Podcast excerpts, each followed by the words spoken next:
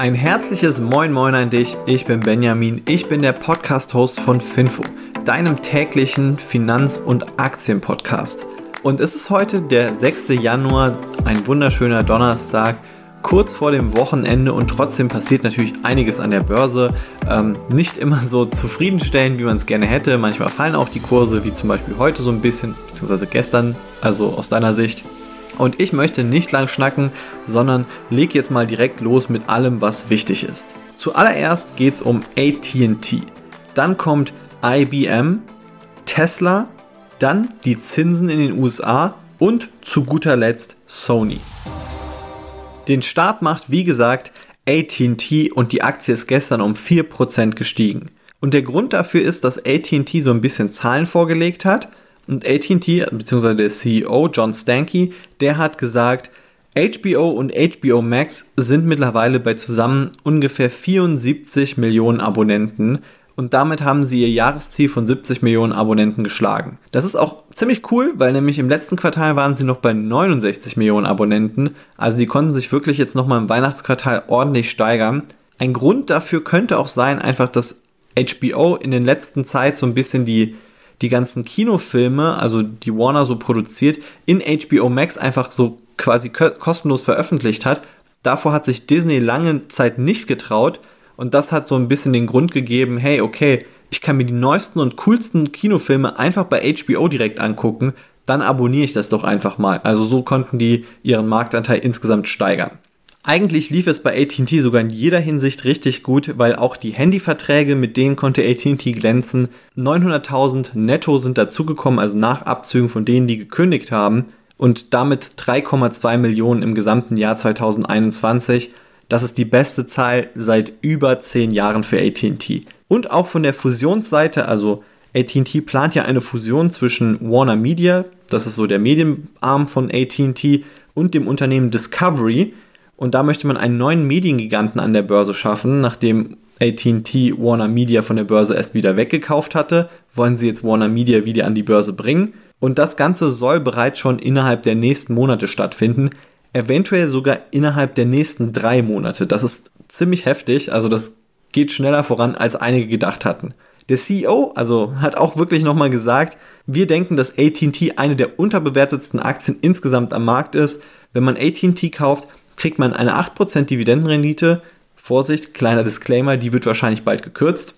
Also man bekommt eine 8% Dividendenrendite, sagt er, und man kann daran auch teilhaben, dass wir bald wieder ein Telekommunikationskonzern werden, ein reiner Fokus darauf und dass da dann die Chancen drin liegen könnten. Eine weitere schwer gebeutelte Aktie, die gerade im Umbau ist, das ist IBM. Und IBM, die haben jetzt so ungefähr 3% Kurswachstum gestern gehabt, weil die haben verkündet, wir wollen Watson Health verkaufen. Also wir suchen nach einem Käufer für unsere kleinere Sparte Watson Health. Und vielleicht kennst du Watson Health jetzt nicht so oder Watson an sich. Watson ist so das ganze künstliche Intelligenzprojekt von IBM. Also Watson stellt verschiedene Formen von künstlicher Intelligenz für andere Unternehmen bereit. Watson ist sogar, glaube ich, in der Lage, irgendwie ähm, bei irgendeiner Quizshow konnten die tatsächlich auch gegen jeden anderen Wettbewerber gewinnen, obwohl, obwohl die Watson da, glaube ich, ja gut, die haben einfach Watson, glaube ich, die Gelegenheit gegeben, ganz Wikipedia auswendig zu lernen.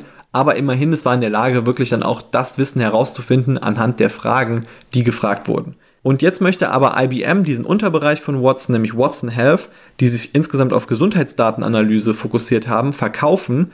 Und zwar für einen recht geringen Preis von nur einer Milliarde US-Dollar. Und der Grund dafür ist, weil Watson Health immer noch unprofitabel ist. Also IBM hat wirklich lange versucht, Watson Health profitabel zu drehen, hat viel Geld auch in die Hand genommen. Also insgesamt wurden 4 Milliarden US-Dollar allein für Übernahmen durchgeführt und man bekommt es einfach nicht hin, dass Watson Health profitabel wird.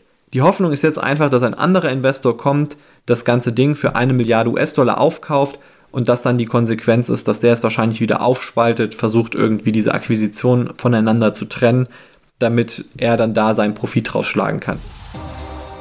Was wäre eine Finfo-Episode, wenn nicht auch irgendwo Tesla drin vorkommen würde? Die Tesla-Aktie ist eigentlich nur 1% im Minus. Ich weiß jetzt nicht, ob das so relevant ist, aber ich fand es trotzdem sehr interessant, nämlich der Wirecard Shortseller Fraser Paring, also der ist wirklich recht bekannt dafür, der war so der größte Wirecard Shortseller, hat jahrelang drauf gewettet, musste sogar quasi um sein Leben fürchten, weil er wurde beschattet, er wurde bedroht, alles Mögliche. Und der hat jetzt eine Short-Position gegen Tesla eröffnet. Und zwar insgesamt sogar in Höhe von 5% des gesamten Portfolios von seiner äh, Research-Firma. Seine Begründung für die Short-Position ist einfach, der Wert von Tesla ist im Vergleich zu Volkswagen und Toyota und so weiter so hoch, die sind, selbst wenn man es konservativ berechnet, also sozusagen zugunsten von Tesla, immer noch zehnfach überbewertet. Er sagt auch weiter, eigentlich shorte ich nicht wegen einer reinen Überbewertung, also normalerweise geht es bei ihm immer um so eine Art ja, Betrugsstory, sowas wie bei Wirecard, dass irgendwie systematisch irgendwas falsch ausgewiesen wird, dass man ja einfach Anleger quasi ja verarscht eigentlich und er hat gesagt, das liegt bei Tesla auf keinen Fall vor. Also Tesla hat keinen Dreck am Stecken, sondern wir sind einfach der Meinung, dass Tesla so krass überbewertet ist, dass es so quasi der erste Short ist, den wir rein auf einer Überbewertung machen. Und ich finde das sehr lustig, weil Tesla wurde ja wirklich schon sehr viel geschortet von allen möglichen Leuten und Researchern und was weiß ich was. Elon Musk hat sich ja auch sehr viel darüber aufgeregt, auch lustig gemacht. Also aufgeregt zum Beispiel, indem er gesagt hat, dass es verboten werden sollte, einfach zu shorten. Lustig gemacht, indem er Short Shorts verkauft hat ähm, über den Tesla Fanshop. Und ja, ich bin mal gespannt, ob das jetzt sozusagen der Tesla Shortseller ist, der mal Gewinn mit einem Tesla Short macht. Ich habe aber einen Kollegen, der hat es auch tatsächlich mal geschafft, mit einem Tesla Short irgendwie Gewinn zu machen. Also der hat sich Optionsscheine auf Tesla gekauft, als die, boah, vor, ich glaube, zwei Jahren oder so, als sie so in diese Sphäre von 1000 Dollar vor dem Split kamen. Und dann hat der gesagt, so, nee, das ist mir viel zu krass und überbewertet, weil sich der Tesla-Kurs einfach schon verzehnfacht hatte. Und dann hat er gemeint, jetzt wette ich darauf, dass sie fallen werden. Und der hat es, glaube ich, auch tatsächlich geschafft, so 10 oder 20 Prozent Gewinn damit zu nehmen. Aber ich würde sagen, das ist eine echte Ausnahme unter allen Tesla-Shortsellern. Vielleicht hast du es bemerkt, der Nasdaq 100 ist gestern um 1,3% gefallen. Und der Nasdaq 100, das sind so die größten Unternehmen in den USA, die an der Börse Nasdaq gelistet sind. Das sind auch alles Unternehmen, die nicht im Finanzbereich aktiv sind.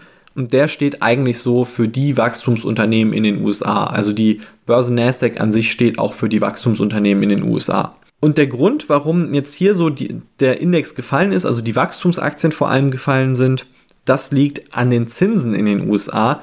Nämlich da liegen mittlerweile die 10-jährigen Bonds, also die 10-Year Treasury Bonds heißen die oder die T-Bills, die liegen bei 1,68% jährlicher Rendite. Und sogar die deutschen Bundesanleihen sind ordentlich gestiegen. Die liegen nämlich mittlerweile bei minus 0,08% Zinsen pro Jahr. Also es bedeutet, man muss Zinsen bezahlen, damit man der deutschen Bundesregierung Geld leihen darf. hatten wir ja auch schon gestern drin. Ähm, verrückte Welt, aber es ist nun mal unsere Welt jetzt so. Die Bundesregierung ist so vertrauenswürdig. Wer hätte nicht vor Jahren gerne mal Angela Merkel und dem, was sie tut, Geld geliehen? Naja, und dafür muss man eben bezahlen. Das ist so, so eine Art Fankult schon fast. Also ich würde sagen, das ist schon, schon verrückter fast als die Tesla-Bewertung. Naja, und ähm, jetzt steigen eben die Zinsen und wenn die Zinsen steigen, dann werden plötzlich Wachstumswerte uninteressanter. Also Aktien aus dem aus Wachstumsbereichen, also gerade die größten Unternehmen, sowas wie Apple, Microsoft, Alphabet, Amazon, die werden alle uninteressanter, weil deren große Gewinne liegen ja in der Zukunft und in den ganzen mathematischen Modellen werden jetzt diese Zukunftsgewinne weniger wert, dadurch, dass man ja heute schon mehr Rendite auf sein Geld kriegen kann. Also das ist so ein mathematisches Ding halt einfach. Durch die, diese Diskontierung von den zukünftigen Gewinnen werden die einfach heute aufs heutige Niveau gerechnet weniger wert, wenn die Zinsen steigen. Und andererseits ist es auch so, dass der Bitcoin fällt, weil natürlich jetzt wird es für andere Leute auch wieder interessanter. Vielleicht legt man sich ein Tagesgeldkonto an, vielleicht investiert man wieder in Anleihen, weil die Alternative ist eben der Bitcoin, der schwankt aber sehr viel und dann überlegen die Investoren tatsächlich, ich meine, es sind eigentlich ja komplett verschiedene Anlageklassen und so und ich würde das jetzt auch sagen, dass es jetzt nicht so gegenübersteht, aber für viele große Investoren macht es eben doch einen Unterschied. Jetzt ist nur die Frage, was ist die langfristige Perspektive davon? Also muss ich jetzt alle meine Wachstumsaktien verkaufen oder kann man immer noch weiterhin in Wachstumsaktien investieren? Genauso natürlich auch könnte man ja genauso sagen, hm, soll ich vielleicht alle meine Immobilien jetzt schlagartig verkaufen, wenn die Zinsen steigen? Ich persönlich, also bei den Immobilien denke ich eher nein. Immobilien sind recht preisstabil, zumindest mal in Deutschland. Da würde ich es auf keinen Fall machen, einfach jetzt nur, weil die Zinsen ein bisschen steigen könnten. Bei den Wachstumsaktien muss ich aber persönlich auch sagen, ich finde es relativ irrelevant, wenn die Zinsen steigen, weil natürlich der Aktienkurs am Kapitalmarkt, das ist das eine.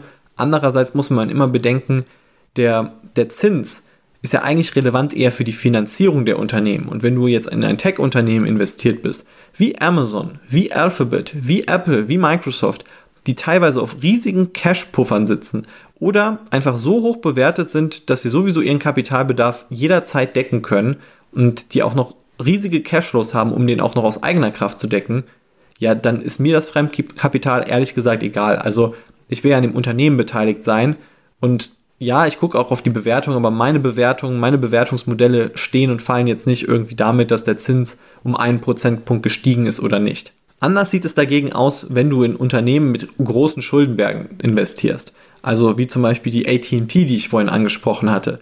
Bei ATT kann es durchaus schon sein, dass höhere Zinsen das Unternehmen nachhaltig irgendwie angreifen, weil wenn die Zinsen steigen, im ersten Moment, alles ist ja schon mal finanziert, aber irgendwann muss es refinanziert werden. In der Regel kann man die Schulden nicht in der Zeit abbezahlen, für die sie angesetzt sind, sondern man ersetzt einfach alte Schulden durch neue Schulden und das könnte dann gefährlich werden, vor allem weil die Schulden ja nicht alle auf einen Tag so gesetzt wurden, sondern immer regelmäßig irgendwie umgeschuldet werden. Also hier sollte man ein bisschen vorsichtiger sein, sich immer die Unternehmen ansehen, in die man investiert ist, die eine hohe Schuldenlast haben und dann auch kann es sich das leisten, wenn wirklich mal die Verschuldung sich um 50 äh, wenn die Zinsen sich wirklich mal um 50 Prozent oder so steigern. Und jetzt komme ich zur letzten Geschichte, nämlich Sony aus Japan. Und die haben in Las Vegas jetzt ein SUV vorgestellt, nämlich den Vision S02. Und der sieht ziemlich ähnlich aus wie das Model X. Und das ist nicht das erste Elektroauto, das Sony präsentiert hat, sondern bereits schon das zweite. Nämlich vor zwei Jahren haben sie den S01 präsentiert. Und Sonys Vision ist ganz klar, also deswegen heißt das Auto vielleicht auch Vision. Wir wollen die Autos der Zukunft bauen. Und in den Autos der Zukunft, da, also beziehungsweise in den heutigen Autos schon und in den Autos der Zukunft noch mehr, liegen ja bereits unsere Komponenten drin dann ist doch der logische nächste Schritt, dass wir einfach unsere Marke draus machen, dass wir die Autos bauen und dann können sich die anderen Automobilhersteller, die neuen und die alten, die können sich einfach mal verziehen. Wir machen jetzt hier die Autos. Und wer Sony vielleicht nicht so genau kennt, also ich denke mal, am bekanntesten ist Sony so für Fernseher, für Smartphones, für Laptops, für Kameras, für die PlayStation natürlich auch. Aber Sony ist auch ein großer Musikverlag, Sony ist auch ein großes Filmstudio, Sony ist auch in der Sensortechnik aktiv. Und das sind alles so Geschäftsfelder, die sehr viel dazu beitragen. Also sie haben einmal den Content, dadurch, dass sie ja diesen Musikverlag haben, Filmstudio, dann haben sie das Gaming drin mit der größten Gaming-Plattform der PlayStation, also nach Mobile Gaming. Und dann ist es auch noch so, dass sie zum Beispiel die Kameratechnik haben. Sie haben auch noch die Sensoren für das Auto, also LIDAR-Sensoren, Kameras für, für das Bild geben. Und sie sind einfach schon in den Autos komplett präsent. Sie unterstützen Autos teilweise mit 40 Sensoren und elektronischen Geräten. Warum sollten sie nicht einfach sagen, okay, irgendjemand produziert das Auto für uns und wir packen unsere Elektronik, unsere Sensoren rein. So war es zumindest mal bei dem Vision S01. Also das hat Magna Steyr produziert und Sony möchte jetzt in der Zukunft ihre eigene Hardware und Software da reinbringen. Ich bin auf jeden Fall sehr gespannt. Es klingt sehr interessant, also vor allem den Ansatz finde ich sehr gut, dass sie sagen, hey, wir haben ja schon die ganze Elektronik und wir wollen jetzt quasi das, was im Smartphone-Markt passiert ist, auf den Automobilmarkt ausweiten. Also dass eigentlich quasi das ganze Produkt nur noch von der Software- und Hardware-Firma dann irgendwie dominiert wird und sehr viele andere Sachen von Zulieferern einfach gebracht werden, die eh quasi keinen interessieren, die sehr austauschbar sind. Das war es jetzt auch schon mit der Finfo Podcast Episode für den Donnerstag. Wenn du mir eine Freude machen möchtest, dann abonniere uns bei der Podcast Plattform, wo du bist und gib uns gerne auch eine Bewertung. Das geht bei Spotify und bei Apple Podcast und darüber würde ich mich extrem freuen. Morgen ist Freitag und da sprechen wir uns natürlich auch nochmal. Mach's gut, ciao.